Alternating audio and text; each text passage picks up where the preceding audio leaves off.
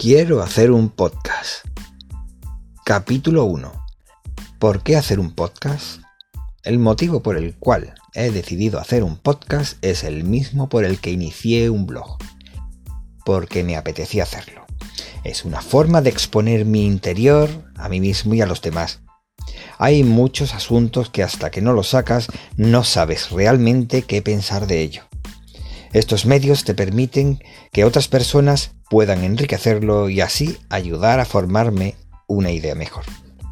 No hay nada mejor para aprender algo que escribir sobre ello, o en este caso, grabarlo. Llevo años escuchando podcasts de muchas temáticas y tendencias.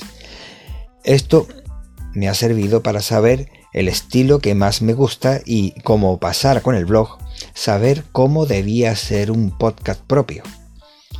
Otra cosa sería la diferencia entre la teoría y llevarla a la práctica, pero de ello hablaré más adelante.